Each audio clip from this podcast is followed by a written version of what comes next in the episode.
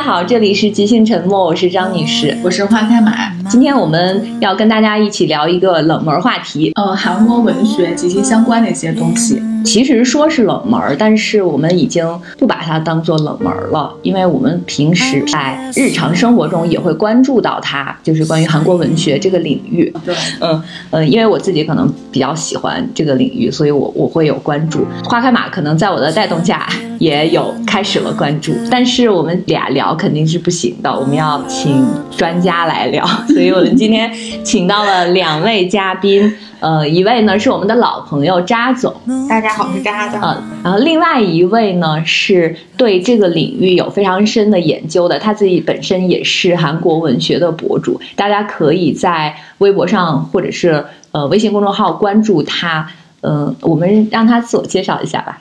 嗨，大家好，我是小叶。然后我有运营一个微博和微信，叫做 Goodbye Library，会跟大家介绍一些韩国文学。呃，大家可以关注我的账号，跟我一起多多了解韩国文学。嗯，现在两位嘉宾呢，他们都就职于呃著名的出版品牌大鱼读品。扎总其实大家很熟悉了，他一直在女性文学领域做得非常优秀，出了一系列一方面的书。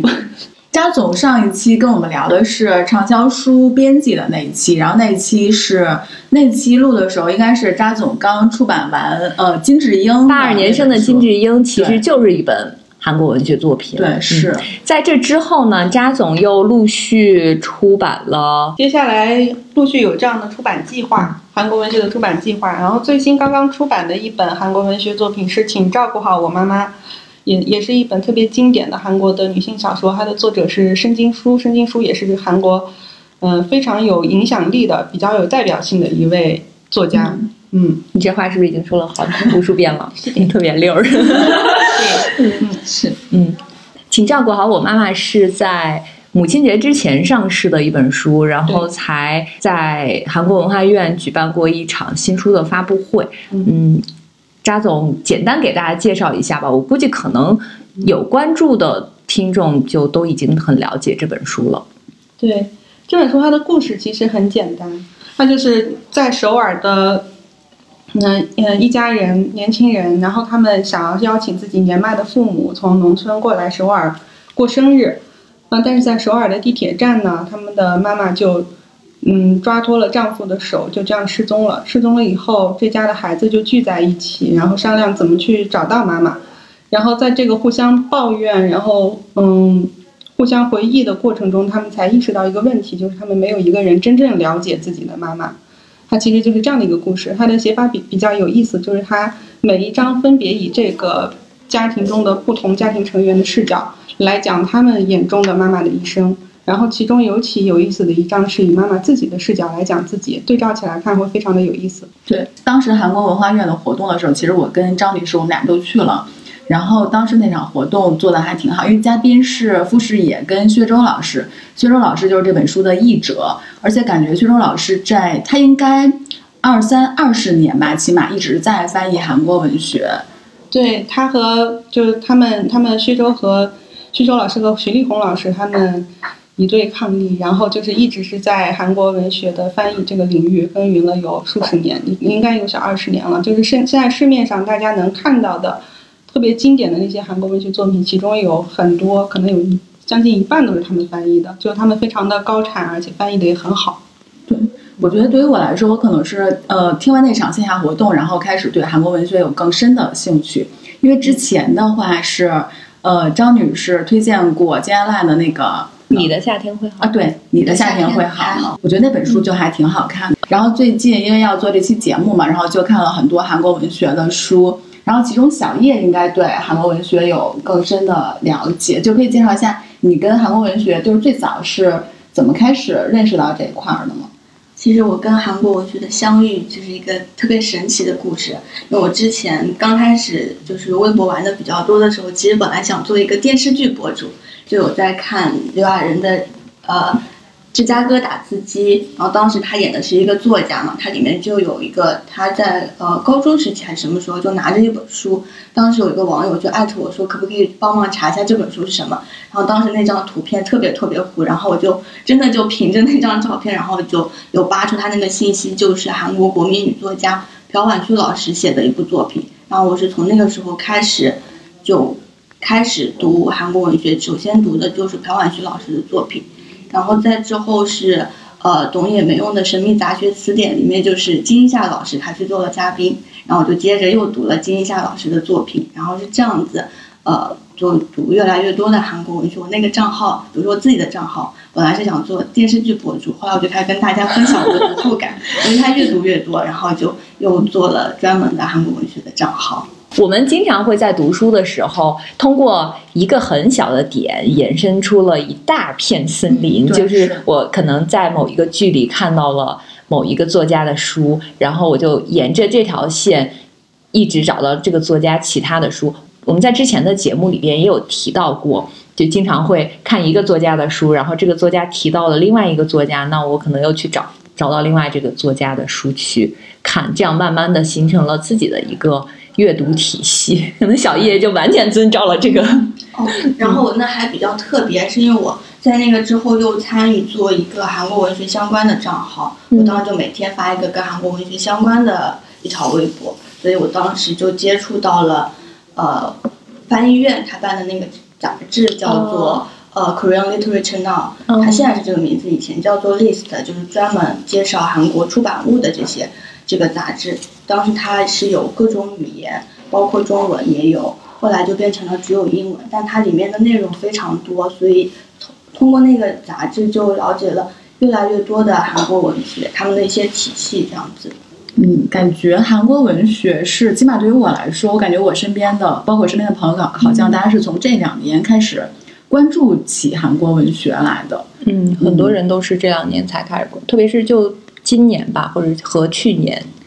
这里边扎总功不可没，因为他的 八二年生的《金智英》让大家了解到了。对这一本，因为金八八二年的《金智英》有点像一个现象级的一个话题，它引起很多话题性的讨论，还包括后来电影上映。所以我觉得，呃，好像整个出版界，其他出版社也是从这本书开始，大家开始关注到就韩国文学这块宝藏，然后开始也陆续有很多的出版计划出来，是吧？嗯嗯。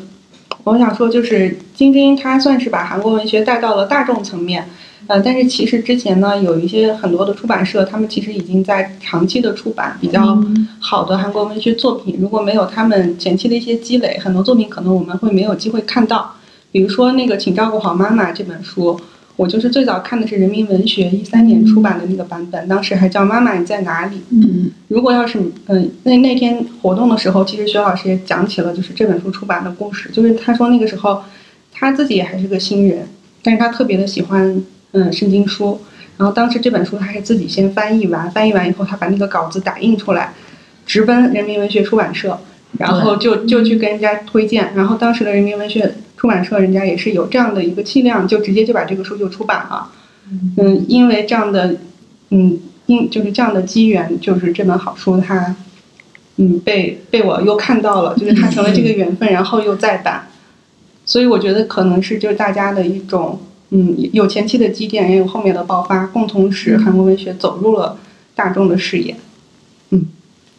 是因为我最近在看金英夏的小说，然后在查的时候发现，确实，其实之前国内是有很多出版社其实是出过金英夏的书的，只不过那个时候确实，嗯，起码对于我们来说，好像不太知道。对，是的，因为之前，嗯，韩国文学就是它虽然其实不断的陆续的有引进，但是始就是始终可能它没有没有破圈，因为当时我也做过一个简单的观察，因为。我在查到之前明明已经出版过这么些作品以后，我就觉得很奇怪，为什么呢？然后后来就去了解了一下，一个原因，一个是可能是我们自己在出版界内作为编辑能体会到的，是因为它有一个长达三到四年的限韩令，所以其实金智英当时我们刚签的时候，其实有一个很大的风险，就是我们其实那时候不知道到底能不能出。这个时间节点就是朴槿惠下台之后，新的总统文在寅上台之后，嗯。嗯，这是一个很重要的原因。还有一个就是我，根据我们了解到的，就是之前的国内的出版社引进韩国文学，嗯，但是他们可能在后期的营销方面相对要薄弱一点。但是我们经常会拿韩国跟日本比较，就是为什么日本在国内不管是呃哪一方面，是文学方面，或者是一些很畅销的呃读物方面，他们都非常强势的进入对对对，就是所有的大家可能提到的，就是对于日本的这些作家都如数家珍，包括最有名的村上春树，然后大家很喜欢读的。改编成了非常多影视作品的东野圭吾等等的，嗯，还有花开马很喜欢的向田邦子这些，嗯，但是好像韩国整个它的文化层面，就是出版物这方面，好像很少被我们知道，就显它显得非常小众。对，其实他曾经有过一个大众时期，我也是后来才知道的。那小子真帅，是吧？那小子真帅！还有上次我我是跟嗯，就跟冯老师讨论的时候，我才知道那个可爱淘的，他当时在当在当时是有自己的粉丝网站，就是整个公司专门给他做了一个中文网站。哦 然后他那时候的那个嗯销售体量就应该是应该是百万级的，就非常多国内的粉丝。然后还有就是《菊花香》，嗯《菊花香》那个书应该是新经典出版的，后来小叶查到他出了一个书系，但是《菊花香》这一本应该就有卖了，应该也是几十万册吧，至少。嗯，《菊花香》是一本小说吗？关于爱情的。啊，对，但这两本书呢，它好像都还是有一点偏青春文学、那个感觉的，嗯，但是他曾经火过，是应该是在两千年前后吗？对对，两吧？千年前，嗯，对，两千年前后的时候，我们可以回忆一下那个时候的韩国电影，大家都在看什么？嗯，我的野蛮女友，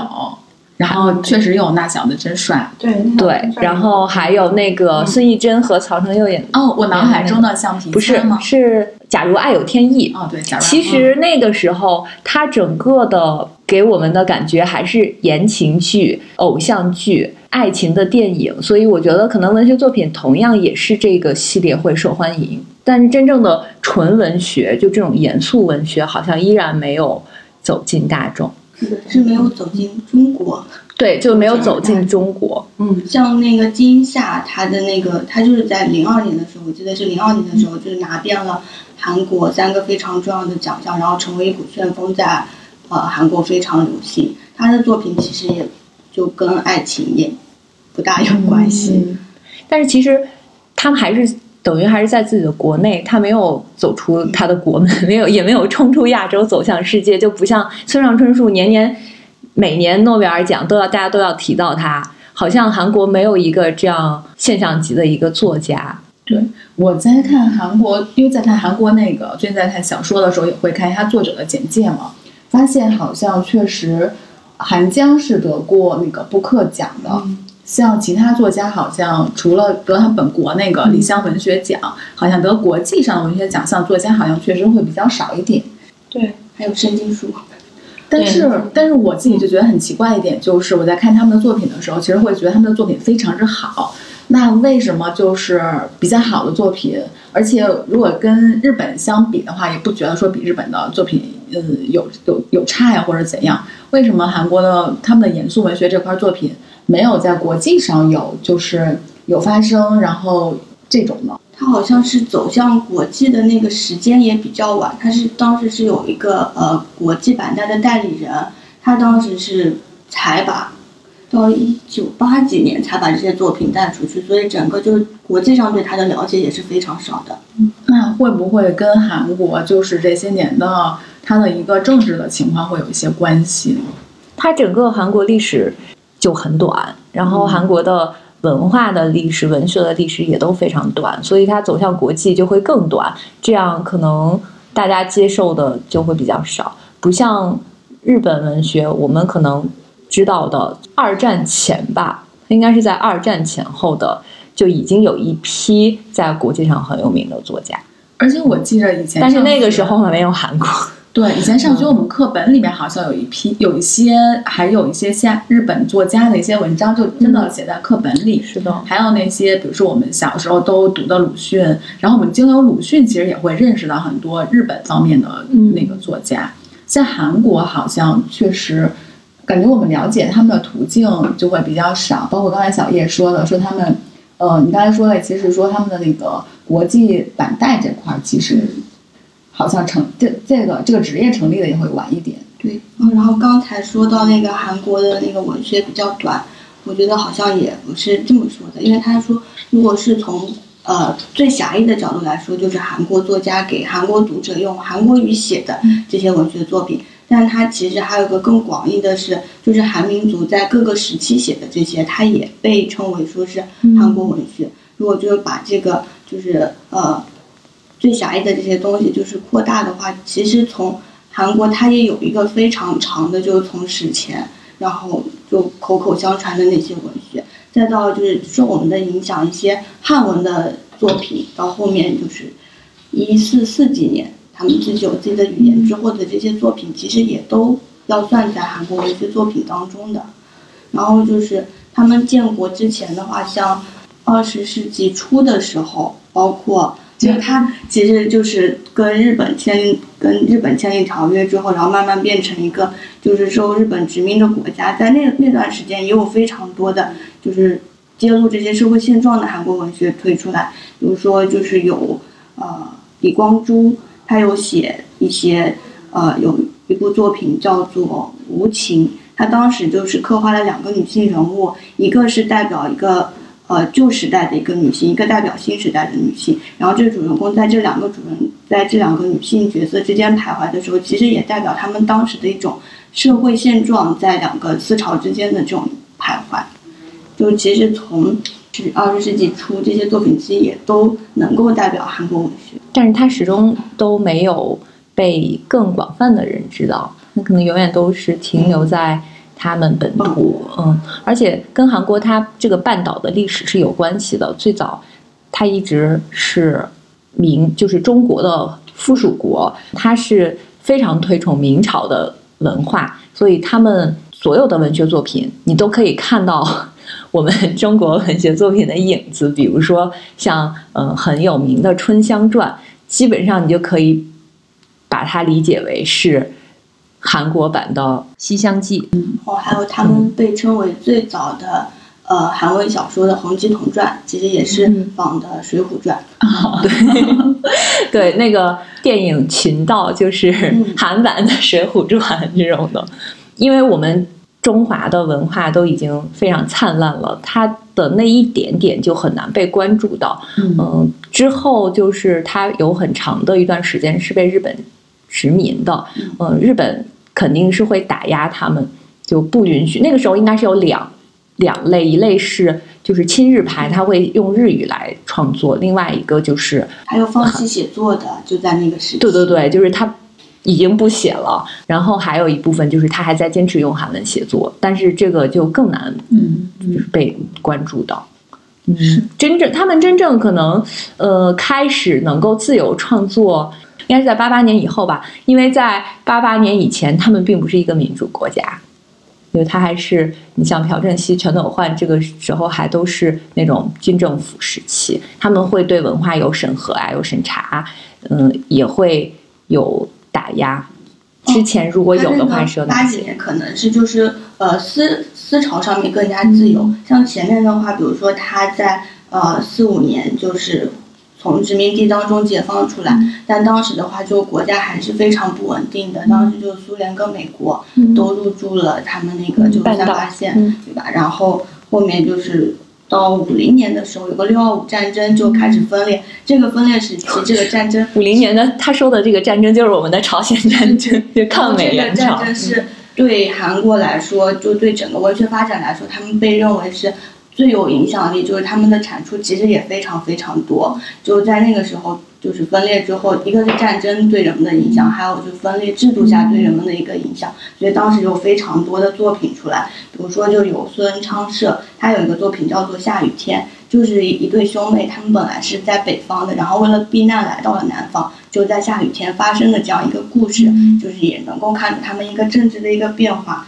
还有就是像崔仁勋他写的一部作品叫做《广场》，他当时他里面写的那个主人公是，呃，都经历了就是北方和南方的两种制度，觉得对这些制度都有一些幻灭。他其实有想过去到第三个国家，但是觉得可能第三个国家它的制度可能对他来说也是一种虚无的东西，所以最终选择了自杀。所以其实在这段时期也是有非常多的作品出来的。然后所以其实，在呃五零年这些时候的话，就是战争战后的一些创伤对他们来说是非常大的影响。到六零年代的时候，其实有一个就是哦，就有一个感性革命，所以在当时也有一些就是非常好的作品，比如说李成玉的他的呃《物经记行》，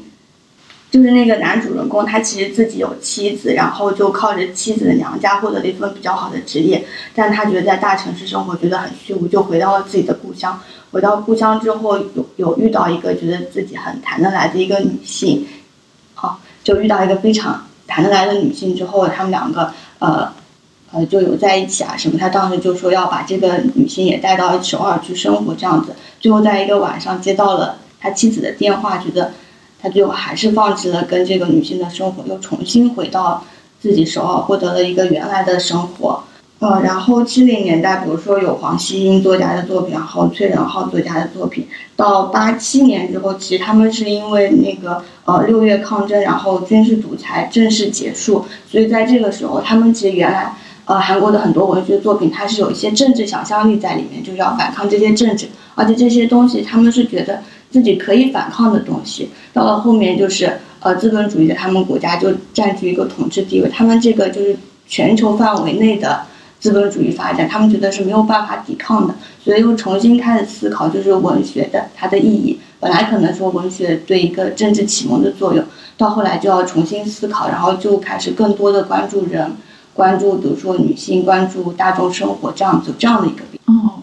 通过小叶刚才的梳理，我们发现，其实，在韩国他们的文学。是有传承和发展的，始终中间是没有间断的。嗯，每一代作家都在反思过去，反思历史，反思当下。是我刚才听小叶梳理完整个韩国历史的话，韩国文学历史的话，我就有点明白了。我最近在看的这些作家，比如像韩江、像千云宁、像金英夏，呃，我其实，在看这些作家他们现在的作品的时候。我依旧能觉得，就是因为我们中国的时候会讲说文以载道嘛，就是文学会赋予一些，就是你要匡正整个社会制度的这样一个意义跟价值。呃，我在看韩国这些作家的作品的时候，我非常之明显的能感觉到，就是他们作品里面的那个反思，可能是对社会制度的一个反思，可能是对人在社会境遇下面的一个反思。所以我就当时真的非常自然会联想到“文以载道”这四个字。然后刚才听小叶就梳理完整个他们的一个韩国文学一个脉络之后，我觉得好像会更清晰一点，因为这好像是韩国作家，尤其是韩国文就严肃类作家他们的一个写作一个传承。他们好像确实一直把自己放在那个历史的境况当中，然后一直在反思自己自己所遭遇的这一切，包括像李沧东的《烧纸》，他也是一直在反思南南北。然后反思他们当时的学生运动啊什么，对，是，我觉得烧纸非常之明显，是。而且读烧纸的时候，我在那个之前还读了韩国特别年轻一些作家写的作品，就的确写的不是特别好，所以我当时又看到李沧东写的时候，觉得哇，写的真。而且就是李沧东，他的确是在那个呃社会境遇之下写的那些作品，那些境遇好像就是真真正正就是切身都扎进他自己身体当中，然后他再通过自己的笔写出来，我觉得是非常非常自然的。因为现在我觉得有些韩国作家他可能会被一些更加关注社会话题，他但是他会把社会话题都放到一起杂糅到一起，你可能反而更加不能看出他的一些诉求，所以我觉得。而且他们写的也没有特别好，对，因为我觉得李沧东，李沧东的作品里面，不管是文学作品还是电影作品，真的都就那个悲悯感，他对小人物的那种切肤的那个，我觉得就是悲悯会特别明显。呃，我觉得韩国作家，不管是女作家还是男作家，其实我在看的时候，我觉得他们男女作家的写作手法还是嗯挺明显的，但是一个共性确实就是都会。都会有一种反思的那个境那个感觉会在。你觉得他们的手法就是不同在哪里？你是觉得那个挺明显的区分？我觉得他们的女女性作家，比如说像韩江、像金云妮，或者像呃妈，就请照顾好我妈妈这本书的作者申京书，还有或者是像金智英这本书，我觉得他们的女性作者就是在写东西的时候，对于自己女性的角色会特别敏感，然后所以他们的作品里面会有很多对于女性这种呃这个个体她的。她的个体生存的一个反思，包括像韩江写那个素食主义的素食主义者，那个里面有一篇像《植物妻子》，我觉得那个小说非常之具有代表性，就是他会非常细腻，他又不仅仅说只是在细腻这个层面上去描述一个女性的一个生活，他真的是会把女性这个个体放在整个社会环境下面，把它跟呃男性，然后跟。还有还有，他会从女性的整个一个精神世界去出发，然后去反思女性的一个境遇。这一点，我觉得可能是跟韩国这个国家里面，就是她女性的一个生存状况可能是有关的。我觉得这一点是在我在看韩国女性作家里面写东西，我会觉得是一个比较明显的一个特点。会有必要补充，就是韩江。他自己说，就是素食主义者这部作品不能单单的把它当做一个嗯女性主义的作品，是因为他觉得他其实不仅仅在讲女性，也在讲人，他在讲就是美的东西、罪的罪恶的东西，然后关于救赎的一些东西。他有说希望大家通过这部作品去更多的探讨这些问题。嗯，所以韩江他能拿布克奖是有原因的，是。我觉得韩江的那个植物主义，呃，素食主义者，因为它是三个故事嘛。我当时看完第一篇是《植物妻子》的时候会很震撼，因为他就是写了一个有一天一个女性，她就开始她做了梦之后，她开始不吃肉了。她不吃肉是到达了一个，起码在我们看来是个比较极端的一个状态下面，他就。嗯，凡是跟肉相关，他都不吃。然后有一天家族聚会，他的亲亲人就会劝他嘛，就是说你不吃肉对身体不好呀什么的。然后在家族聚会上，他爸就把一块肉要排骨呀扔塞到他的嘴里，然后他当时就疯狂的要挣脱，他就是当时好像他弟弟还要把他那个双手就是绑住啊什么的。然后他他吐出来之后，他就拿一把刀把自己那个相当于割脉，就是要宁可。呃，就是用这种激烈的形式来反抗这个，然后这是《植物妻子》里面，他后他后面还有两个故事，第二个故事是从他姐夫的那个视角来写的，第三个是从他姐姐的视角来写的。我当时看完最后那个故事，就是他姐姐的视角写完之后，我才觉得，嗯，就整篇整个小说在情绪上到达了一个非常饱满的一个状态。虽然像刚才小叶说，当你看完最后一个故事的时候，你不会单纯的把它当成一个说只是一个女性主义的。它是讲，呃，每个人心底的那个绝望，就是，其实不管是男性还是女性，他只是从一个，呃，从一个女性的视角去角色可能是剖开去写的，但他最后其实写的是每个人心底的真的那种深深的那个绝望感，就你要怎么安置、怎么处置这种绝望感。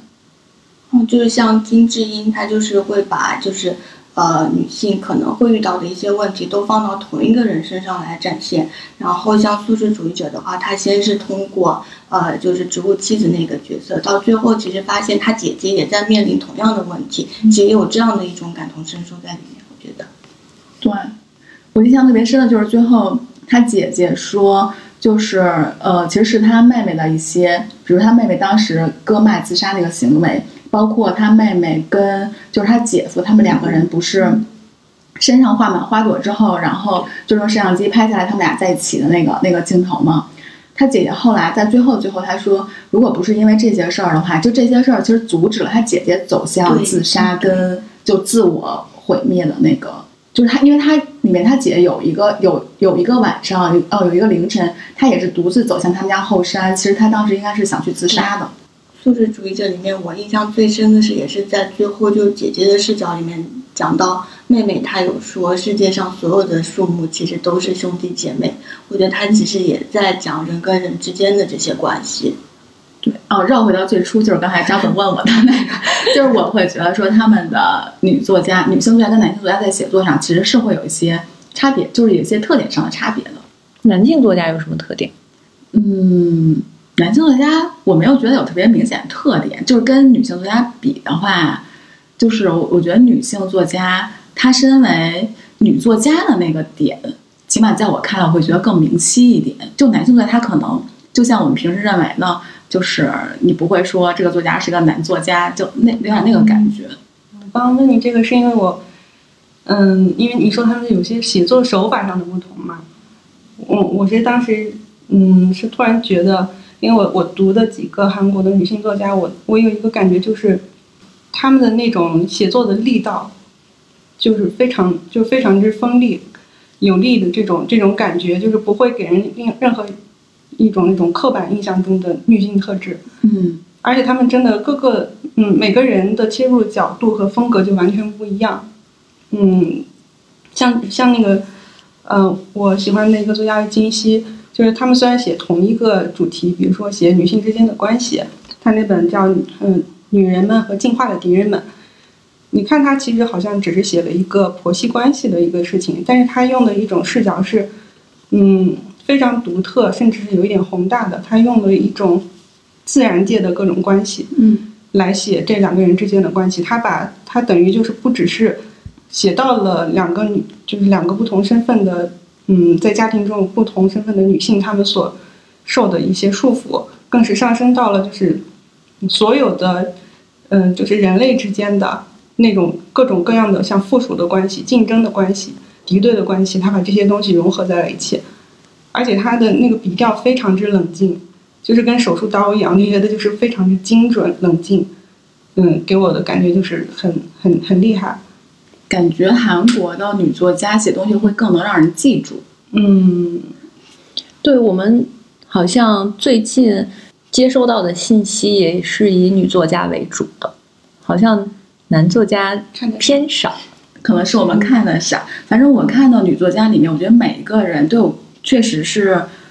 都有各自的特点。比如说像韩江，像千云宁，还有像之前看的金爱烂，感觉确实每个人都他们那个写作那个特点会让你过目不忘的那种。男作家，我喜我觉得金金英夏还不错。非常喜欢金夏。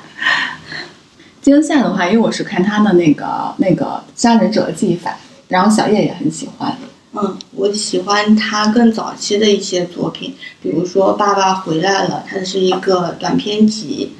哥哥回来了，哦，对，嗯，叫做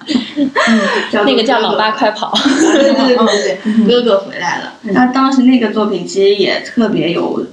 呃，代表性吧，也是能够代表他们当时一个时期的，嗯，那个故事写的是就是爸爸有家庭暴力的倾向，然后哥哥就愤而离家出走，离家出走四年之后又回来了，但他回来的时候呢，他又有了。呃，工作，然后有了收入，然后也变成了一个成年人，所以他能够抵抗父亲的那些暴力。那这个作品其实也可以看出说，其实，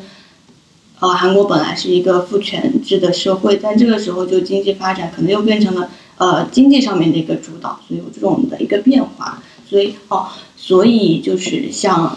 金夏的话，他是这个时期就是非常有代表性的一个人物。就让韩国文学从原来的一些作品到了一个新时代，更加关注一些呃社会上、经济上的变化，有这样的一种转变。嗯，那个哥哥回来的那一篇确实蛮有意思的。嗯，我当时看，我觉得他们那个家庭关系，甚至让我有的有地方让我想起小偷家族，有有一点点，可能是因为他的那里面的父母都是属于有一点暴力的类型，就一个是可能是。行为上的暴力，他的母亲其实也是一个脾气超级暴躁的人，就是那种语言上的暴力，就是这一家人感觉他们的那种关系就有很强的张力，就一方面是好像在互相伤害着，但是一方面好像又没有办法摆脱那种连接感。哦，金夏还有别的很多作品也都特别好，比如说他那个《光之帝国》讲的就是呃，讲到了南北关系，讲的是一个北朝鲜的。呃，间谍来到南方，然后生活了十几年、几十年之后，有了自己的家庭，有了自己的小孩、自己的事业。这个时候接到南北方来的电话，说让他一天之内就要去某一个地方。这个时候就是一天之内，他的视角、他妻子的视角、他女儿的视角来揭露一些社会上面当下的一些情况。还有他的《黑色花》讲的就是呃二十世纪初韩国就是移民到海外的这样一个故事。是不是像有点像米娜里？嗯，没有，它是整一个就是有几百个人一起移民，嗯，然后这些人在海外的一些故事，在海外成为劳工这样子的故事。哦，他们有一个阶段是，嗯呃，四五年以后，因为韩国的那个 GDP 非常非常低，差不多能排在全全世界的倒数，所以国家急需外汇，他们就跟德国达成协议，就是派劳工去。他们国家，但是做的都是非常那种危险的，比如说下井下挖矿啊，或者是女性就会去做那种护工。我们在那个电影《国际市场》里，其实能看到这个这个桥段的。嗯，那个时候就是每个人好像他们是按人头分钱，就是给你一一个人，这一年给你多少钱，国家要从中抽多少钱。哦，赚这样那种方式来赚外对汇。对对，所以其实这些韩国作家们，他们在自己本国有非常多的素材可以取，然后他们的反思性有非常强，但是我的问题就是，他们始终还是没有被 我回答不对出。就是他们始终还是没有被他们国家以外的所看到。嗯，直到可能韩江是第一个拿在国际上拿奖的作家吗？嗯，申金书是一二年，韩江我不知道。一六年，韩江是拿布克奖是一六年。嗯，申金书那个虽然是个国际的奖项，但是它是叫英诗曼亚洲文学奖，所以它可能你要说国际上的影响力，可能还是布克奖更大一点。嗯，后来其实我我关注了一下，其实有不少的海外的出版社有出过英文版的韩国作家的作品，但是它可能就是销量啊，或者是各方面的影响力还没有到达你，比如说像像村上春树在、在欧美，或者是就那没有到那个级别。嗯对，刚才我们就是在录节目之前闲聊的时候，然后当时张总说了一个，我觉得你刚才说那个那个原因，我觉得还挺。对于我来说还挺新奇的，就是说，比如说像村上春树吧，村上春树现在他其实有点像明星作家这种，嗯或者像东野圭吾啊这种，然后或者是青山七惠，其实他们当时都是以他那个特殊的那个文风，然后会嗯就是被中，起码是中很多文艺青年会喜欢。嗯但是像韩国，他们有很多真的有很多，比如说娱乐行业会有很多明星啊那种偶像团体啊，但是他们在作家这个行业里面，好像确实没有就是作家明星的，呃，就这种，是吧？你刚才就是说，对，你要说是从国民度来说，金夏映可能是最接近他们的明星作家了，嗯但是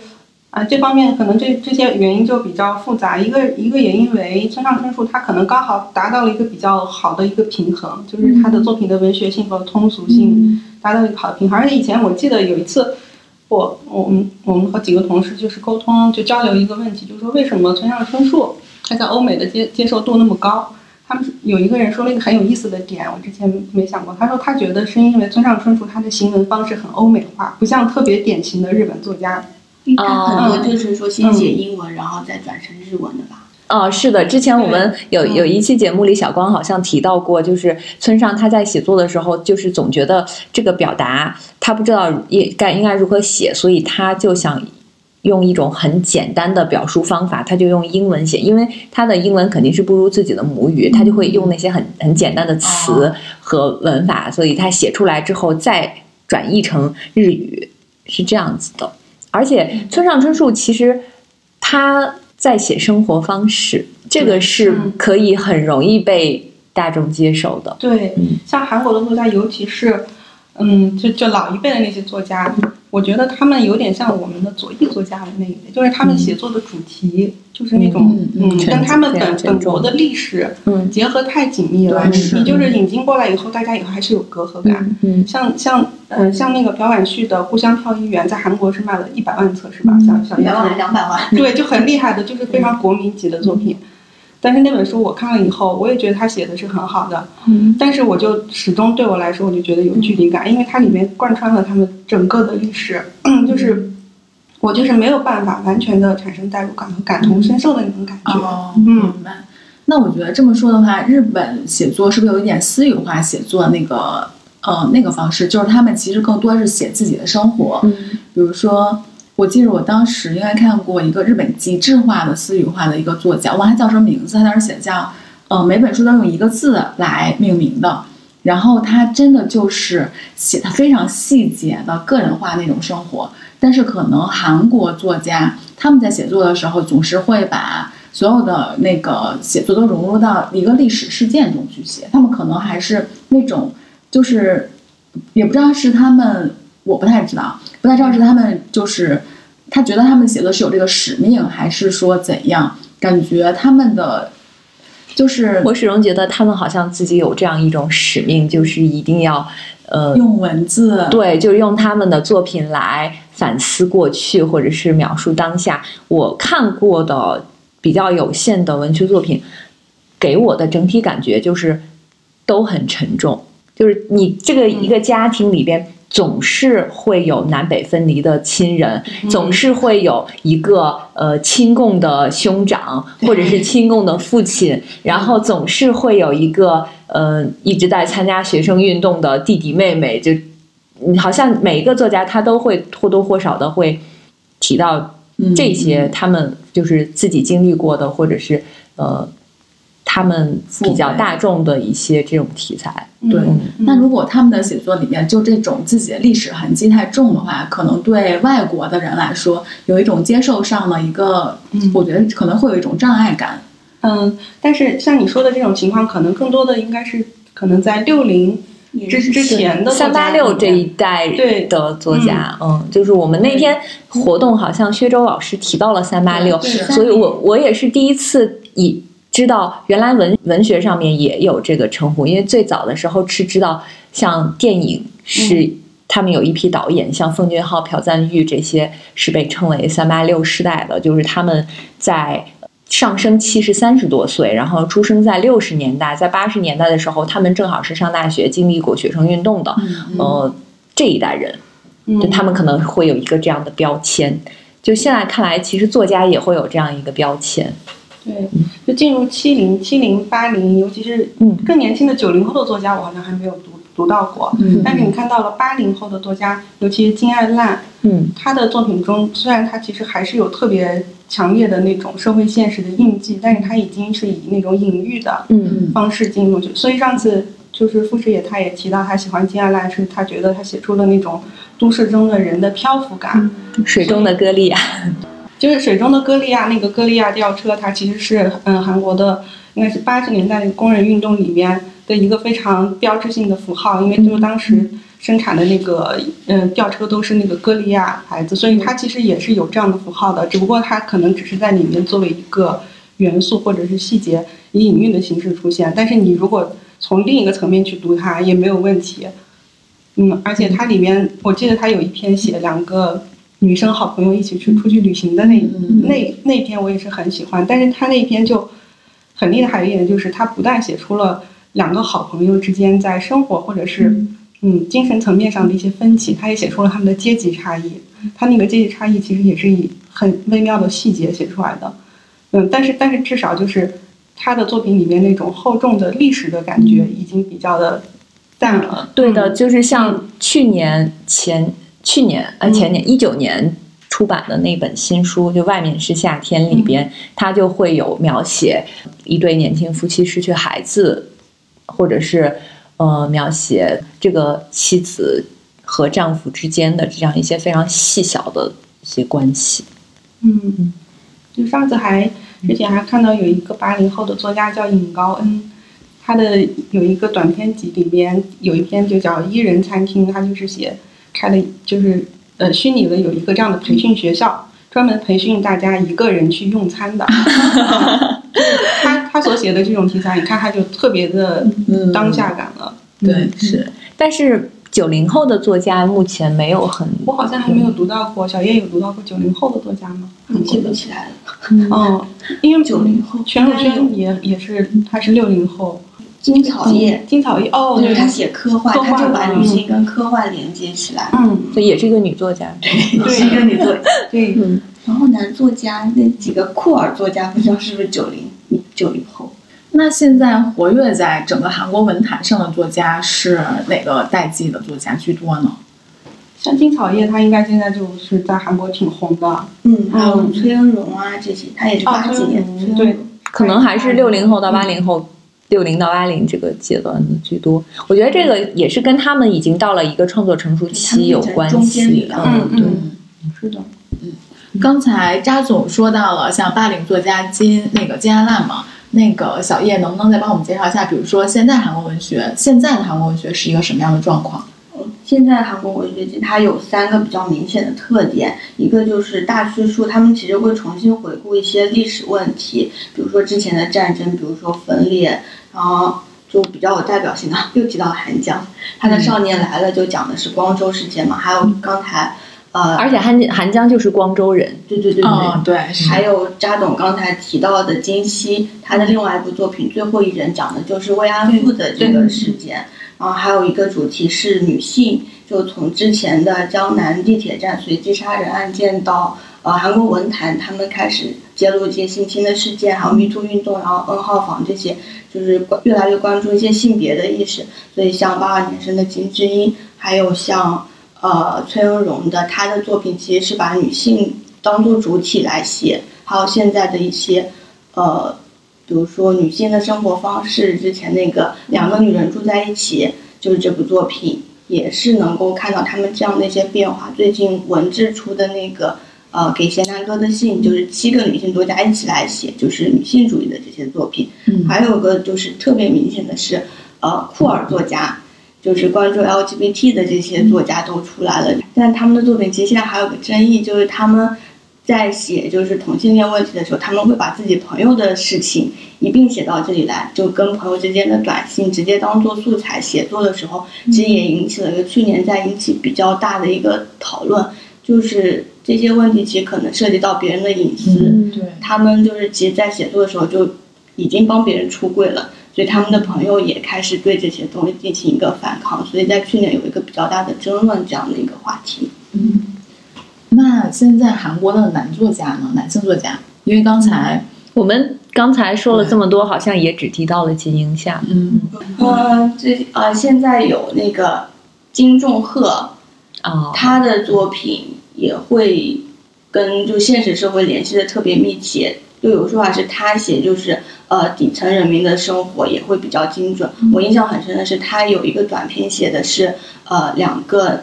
男主人公他们要去面试，然后在面试的时候做出了很多奇怪的举动，然后在地铁上面也做出了很多奇怪的举动。我觉得这个就很有象征意味，那种感觉就是整个荒诞的整个社会啊这样子。张康明，啊、张康哦明，张康明很好，张康明。那个 嗯，什么走出韩国，对对对对他原来节目其实叫《因为讨厌韩国》，嗯。嗯，而且他很特别的是，他其实是男性作家，但是他里面的主人公就是我，其实是一个女性。他写我就是到澳洲移民的一些经历，它里面还哦，所以走出韩国是一个女性的视角。对对对对对，哦而且他会写到，比如说例假这些问题，都都写的就是特别的细节。这挺特别的。嗯对对对，因为还很多人说就没有想到，竟然是一个男作家写的，嗯，呃，然后他的有个背景是，他其实当了很多年的记者，哦。所以对社会也是特别关注的。嗯。哦，他除了这个就走出韩国之外，之前还有个网军部队，就之前那个作品其实影射的也是当时呃总统选举的时候就有操控水军这样的哦。一一个事件，嗯。呃，少少数少数意见，嗯当也是一个男作家用的也啊，又提到又是引用了他们的一些社会事件，就是一个龙山惨案，然后当时收集了很多的一些资料，然后进行了一个创作。惨案是当时一个政府要拆迁，拆迁引起的一些矛盾，就是呃警察跟民众之间的一个问题。像呃黄西黄黄西英黄西英嗯他的一部作品就是也讲到了这个问题，嗯，还有韩国作家，我们的我要活下去，对我要活下去，就是是加总即将要出版的。就中东呼吸综合症当时的一个哦传染性疾病，就嗯对，就是去年我们疫情的时候，嗯。就他们那部作品刚好是在呃有台版上市，嗯然后所以其实，嗯、有的时候我在读韩国的小说和读日本的小说的时候，我能明显的感觉出来，就是读日本的小说，你知道这是一个呃日本的小说，但是读韩国的小说，如果你不知道的话，嗯你你会觉得它其实也有可能它是中国的对中国的小说就是发生在我们身边的或者什么，它没有那么强的。好像我读过的这些作家，他的描写，呃，我不知道是因为韩国跟我们有很多相似的地方，包括就是整个它不同阶级的一些特点啊，或者是它的这个发展脉络啊，还是他没有那么明显的描写他们自己的这种特性。就我我会觉得，如果把我带入到这里边，或者是把我周围带入到这里边，其实是一样的。我也有这样的感觉。嗯哦，像那个金爱兰作家之前薛周老师做活动的时候就说，呃，韩国因为就是发展比我们早一些，嗯然后到了我们现在这个时候，可能就更加能体会金爱烂写的那些东西。嗯，我觉得就就就当时对，嗯。有一个概念叫时光机效应，它就是就大概就是讲的这个意思。啊，就是说，呃，别的就是嗯，发展较为领先的国家，然后比如说我们刚好跟他们差距二十年，嗯。那么他们当时的那个文学作品拿到我们现在可能就是刚刚好，嗯。就会有这样的一种所以嗯，我们现在突然对韩国文学关注，是因为这个时光机效应？嗯，嗯，我觉得还有就是我们可能也越来越开始关注别的国家，而且呃，韩国面临的一些问题，我们可能也会面临，对，所以我们也在面临。我们也会想说，他们面对这些问题，他们是怎么解决，他们是怎么思考的。嗯还有一个原因，我觉得是因为虽然我们都有同样的问题，但是我们不能表达，我们只好，所以我们只好去找相近的别人是怎么表达的，嗯。我们再借助别人的发声来抒发自己的情绪。对，嗯。而且我觉得还有一个可能是因为，起码我在看的那些韩国作品里面，我觉得他们的细节感非常之真实，对。嗯所以呃，这有这个时候就会让我们真的会有一种代入感，就在结合你们前面说的这些的时候，而且我是最初先喜欢韩国电影的，就是看了大量的韩国电影之后才开始关注韩国文学的。我经常就会把这两者混淆，就是我在读一本书的时候，就会发现哦，可能我是不是它的画面就会出现在我眼前，我是不是在某个电影里边或者什么就看到过？包括像你们刚才提到的，呃，《杀人者的记忆法》其实是有拍过电影的，是谢锦球主演的。就那个电影，我当时因为你因为你们提到了这本书很好看，但是我听到这个名字的第一反应就是这个电影我有点儿。就是看着很困难，所以我对这个小说好像也没有抱有那么好的好感。对，嗯我之前跟一个就是在韩国，嗯，就是学习影视的一个小姑娘聊过，她提供了一个挺有意思的视角。她说，她当时教他们的那些嗯、教授，嗯、包括还有有些他们接触的韩国的影视界的人，他他觉觉得有一个普遍的情况就是，韩国的文艺界的人的文学素养普遍很好。嗯，对，是的。你看，像李沧东本身在当导演之前，他就是一个作家。然后像奉俊昊是社会学专业，他们很多导演并不是专门的学导演这个专业，而且韩国的。电影它是有一个特点，就是导演自己做编剧，所以你们看他的导演的产出量非常低，就是可能过两三年可能才有一部作品出来，但是他们一般这种出来的都都是精品，就是因为他其实自己在打磨剧本，然后自己拍。对，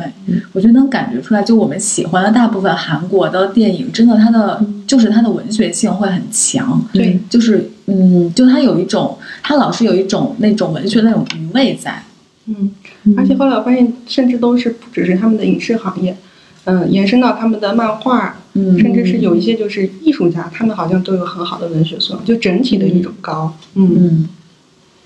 好的，我们要加油。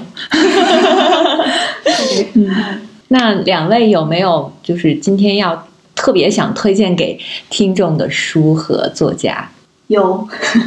朴婉旭老师，嗯我觉得她是比较有呃，她在韩国被称为是国民女作家。呃，她的首先她的生平经历是比较特别，她是呃一九三几年出生的，她其实经历了日据时期，呃，经历了战争，然后经历了和平化的一个进展，所以他当时有写那个自传三部曲，其实就从中可以看到呃整个社会的变化，还有他写呃呃历史。写战争的时候，他不会从特别宏大的视角，他是从自己非常个人的视角、家庭的视角，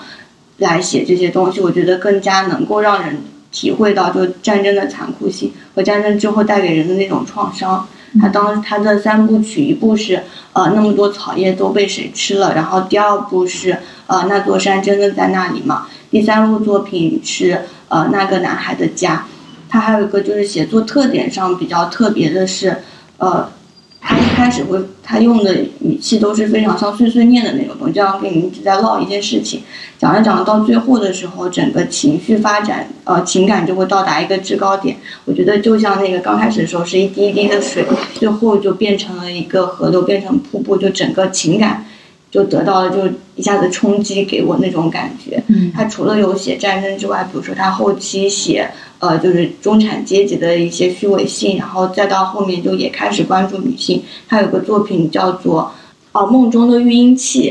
他讲的就是呃，就是也揭露一些重男轻女的一些现象，就是世代传承一定要就是有小孩的一个情况。那这是我非常想推荐给大家的作家。嗯，好的，张总呢？嗯，我我先就是强烈推荐一下申京书。嗯，因为申京书他是一位非常耐读的作家，就是他的语言虽然非常的质朴，你看起来他的语言似乎好像不会比较的晦涩，但是嗯，它里面的那个耐读性，我觉得是非常好，而且语言非常的嗯，非常的有那种质朴的诗意。嗯，除了请教广妈妈哈，之前还有单人房，还有哪里响起我的电话铃声，紫罗兰这几本都是他的代表作。然后另外一位作家，我想提一下张康明，主要是可因。可能是因为他，他的那个风格给我的印象比较深，嗯，因为他这种，他因为政治记者出身，我我对他印象深，主要是因为我觉得他对一些社会问题的那个剖析，他的那个眼光之毒辣，让我觉得很厉害。呃，网军部队，因为之前我是读了的，就他，嗯，他用了一个通俗小说、类型小说的写法来写网络水晶。然后里面可能也设设计了很多这种反转式的情节，然后它的每一章都用的是格培尔的一句话，就是我我当时看它，嗯，它里面还用就是模拟了那种记者采访的那个形式，你有很强的一个真实感，尤其是它里面讲到的就是那种利用网络水军的那种层次，就是就是那种，嗯，一环套一环的那个东西，就是你能看出来他是比普通人对这个对这种操纵舆论的手法。是有更深的理解的。另外就是我前两天刚好看了他的，应该算算是他的第一本作品还是成，嗯，叫《漂白》。嗯，我是我是看了他呃一部分的样章，但是很惊艳，因为他这一本呢就是写，嗯，写的是九零后、零零后这个世代以他们的一个角度来写，他在他在写呢就是说这这代人他们的那种虚无感来自于他们。所处的这个时代已经没有什么新的东西需要被创造了，就是前几代人他们已经完成了他们的使命，比如说最早的要抗战，就是不是就是要抗日，然后就是要，然后然后下一波是嗯从独裁政府到了民主化，但是到了他们这儿的时候，他们就觉得已经 那个天花板躺平了，就没事儿可干。对对，就是他写那种虚无感，写写而且写的非常的，就是其中有一些句子要给给人一种很。少年气的那种，嗯，狂气，嗯，我觉得还挺有意思的，嗯，就额外说一下他吧。是你之后的出版计划里面的一本吗？不是，他们说太敏感了，一本都没有。但是，但是我觉得还挺有意思。嗯，那扎总要不要给大家介绍一下你你接下来的出版计划？嗯，那我就整体说下大鱼的吧，因为因为大鱼不止我一个人在做韩国文学，大鱼接下来的出版计划，六月份应该是诶。六月或者七月，对，那就不说具体时间了。嗯，第一本应该是素食主义者哦，韩江对，然后再接下来应该就是金夏的那本吧，《杀人记忆法》吗？杀人者的记忆法。然后还有一本是赵楠著的一本新书，叫《橘子的滋味》。他这一次的关注点变了，他开始写青少年的问题。嗯。然后再接下来就是那本《我要活下去》，希望能出来。嗯，还会有嗯赵楠著的一本早年的作品叫《若你倾听》，还有一本我自己蛮喜欢的一位年轻的女性作家叫赵海珍，她可能真的就是在国内丝毫没有名气，但她是属于那种韩国作家认可的作家。嗯，她也很厉害。嗯，她那本书叫《单纯的真心》。嗯，目前就是。除了素食主义者之外，韩江的另外两部作品《少年来了》和《白》，其实都是计划今年能够出来。哇，不错！我还挺期待《白》这本书的。有看过吗？我没有看过，所以我还挺期待的。我看不懂啊，因为它都是一个非常一些非常短的句子，就跟白有关的一些东西，比如说呃，就是呃包着小孩的那些布是白色的，然后白色的窗帘，就各种各样的白色的一些东西。我想重点推荐一下刚才扎总说那个金英夏的《杀人者记忆法》，我看完之后我真的还挺喜欢这个小说。它其实讲的是说一个连续杀人犯，然后当他得了。阿呃阿兹海阿尔兹海默症之后的那些事儿，这里面其实因为呃，但凡得了这个病的话，其实你会有一种时空时间的错乱感，因为你会开始失去你的记忆，包括说从最近的事儿开始忘，然后一直会忘掉很多的事儿，所以。这里面其实比较打动我的是，就是金英夏他对于时间这个概念的一个阐述，还有就是它里面有个概念，他就说，当一个人，当对于你来说，现在跟过去的时间消失掉之后，其实未来对于你来说是没有任何意义的。我觉得当时这个点非常之打动我，所以我真的还挺推荐这本小说的，我觉得非常之好看。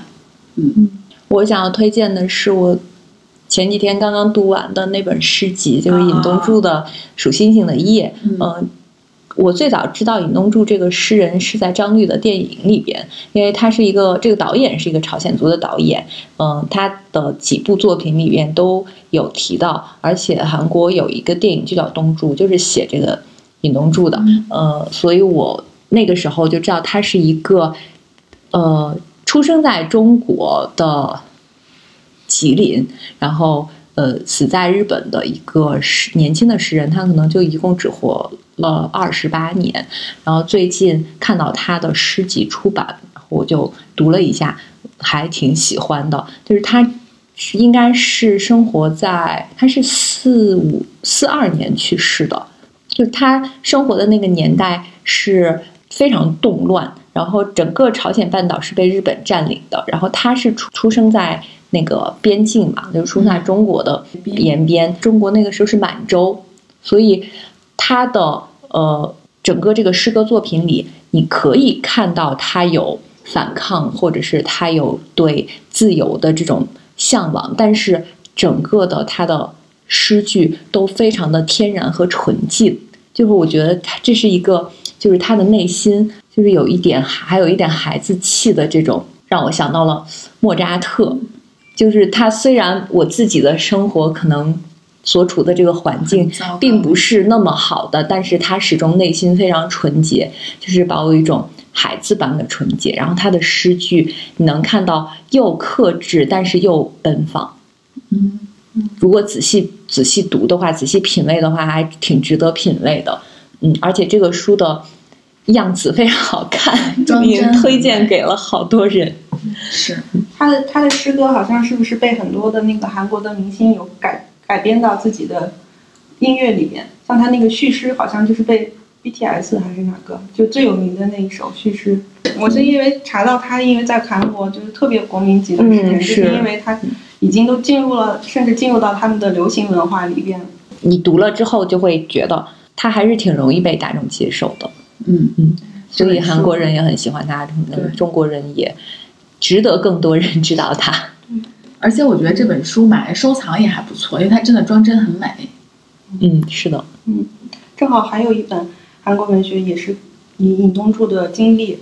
为蓝本写的，就是也引进过，叫编号六四五。嗯，是他在那个监福冈监狱里边的编号吗？对，我看到甚至有人说这个就是东柱的，就是那个电影的蓝本。嗯哦，好，记下了，就推荐大家也看一下那个电影。嗯。那我们今天非常开心，跟扎总和小叶一起聊韩国文学，确实对长了很多知识。对，因为韩国文学感觉之前确实没有进入到我们自己的阅读视野里面去，确实是是从这一两年开始，但看了之后会发现，真的有一种，嗯，我觉得会有一种，就是看到一个之前被你忽视的一个宝藏的感觉。所以希望大家如果有兴趣的话，也可以读一下韩国文学，然后关注一下大鱼。呃，接下来的会即将出版的那些韩国文学方面的书，之前扎总来的时候，呃，曾经有听众想问过，就是扎总的社交媒体账号。渣渣，对，渣渣对这方面很保密。我我我就不公不公开了啊，不说啊，嗯好吧嗯，那就大家关注一下小叶的这个微博和公众账号，你可以再说一遍。叫做 Goodbye Library。嗯，啊，Goodbye Library。嗯，所以我们今天就好的。到这里吧。对，然后我们接下来可能会就即兴沉默，我们这个节目会有一个线下的，比如说邀请大家跟我们一起线下去闲逛书店，嗯或者闲逛胡同、闲逛酒吧，类似于这种。嗯大家如果有兴趣的话，可以关注我们的微博“即兴沉默二零二零”，然后可以给我们私信报名。嗯，对，这个起源于我们上周做了一次直播，然后在直播里提到我们曾经逛过的书店，然后呃，在那个直播里边，听众就非常对这些书店感兴趣。我们就想要不要跟大家相约一起，在北京天气马上要嗯变暖，然后还挺适合散步的季节，我们一起去规划好，选择一个半天、一个下午，或者是呃一段时间，我们规划好一个路线，跟大家一起去走一走，去逛一逛。对，就很闲适的那么走一走，聊聊聊天，其实就好了。对，嗯，那今天我们就到这里吧，谢谢扎总和小叶，谢谢。好，拜拜，拜拜拜拜。追不尽的热点，学不完的技能，压在催熟一代年轻人身上知识全能的魔咒，以及由此带来的各种焦虑与恐慌，我们将和播客一窍不通以及其他播客圈的好友主播一起，在北京教育圣地中关村举行大声客厅趣味线下沙龙活动，与各位听友面基。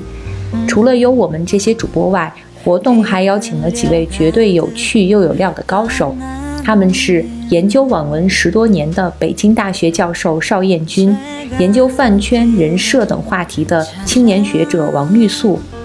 被誉为中国整容第一刀的资深整形外科医生陈焕然老师，给大家讲观察研究、聊经验故事，以及加更版现场回答听友们的提问。欢迎大家报名这次大声客厅活动。